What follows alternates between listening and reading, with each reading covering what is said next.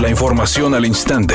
Grupo Radio Alegría presenta ABC Noticias. Información que transforma.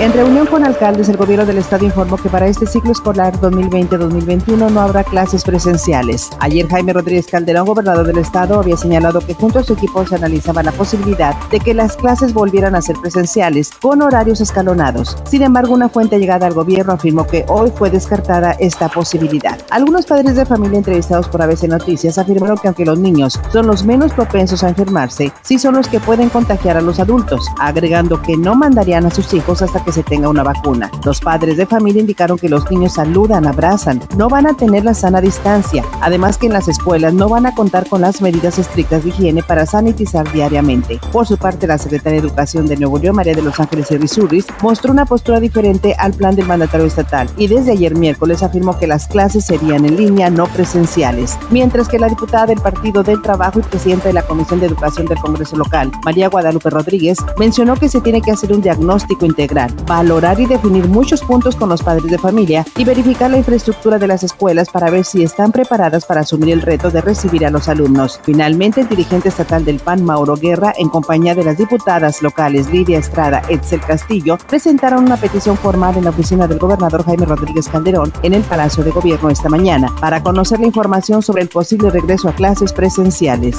La verdad es que nos preocupa mucho que nuevamente se estén queriendo tomar decisiones sin la información correcta, sin las medidas correctas y por eso hoy estamos presentando un escrito de la mano de la diputada Lidia Estrada y de la diputada Itzel Castillo, donde estamos solicitando a través de la ley de acceso a la información y de transparencia alguna información que pueda ayudar a saber realmente qué es lo que este gobierno está haciendo.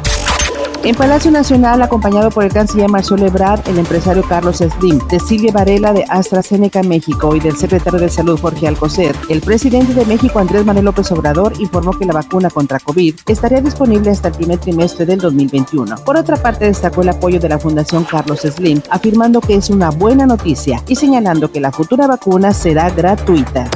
Editorial ABC con Eduardo Garza. El alcalde de Cadereyta, Ernesto Quintanilla, otra vez fue denunciado por contratos sospechosos de corrupción, ahora por casi 20 millones de pesos. Al menos así lo asegura el diputado local del PAN, Eduardo Leal. Según este legislador panista, el presidente municipal de Cadereyta, Ernesto Quintanilla, ha favorecido a una empresa llamada Comercializadora Abastecimientos Regiomontanos con contratos millonarios a cambio de retornos de dinero. Así lo dijo el legislador, por lo que se abrió una investigación en contra del alcalde de Cadereyta.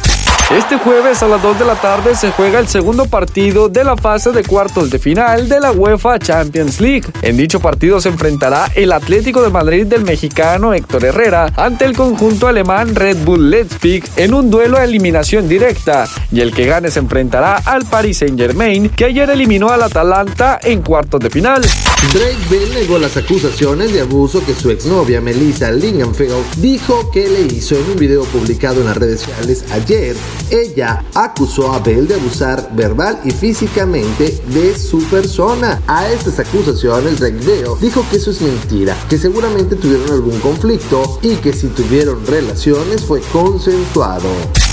Reportan múltiples baches en la avenida Acueducto entre Diego de Montemayor y Santa Bárbara en la colonia Los Héroes en el municipio de Juárez para que extreme precauciones. Además hay tráfico pesado en Boulevard Antonio L. Rodríguez con dirección hacia la avenida Morones Prieto en el municipio de Monterrey. Recuerde respetar los señalamientos de velocidad y no utilizar su celular mientras conduce. El pronóstico del tiempo para este jueves 13 de agosto del 2020 es un día con cielo despejado. Se espera una temperatura máxima de 36 grados, una mínima de 30. Para mañana viernes 14 de agosto se pronostica un día con cielo despejado, una temperatura máxima de 36 grados y una mínima de 24. La temperatura actual en el centro de Monterrey 31 grados.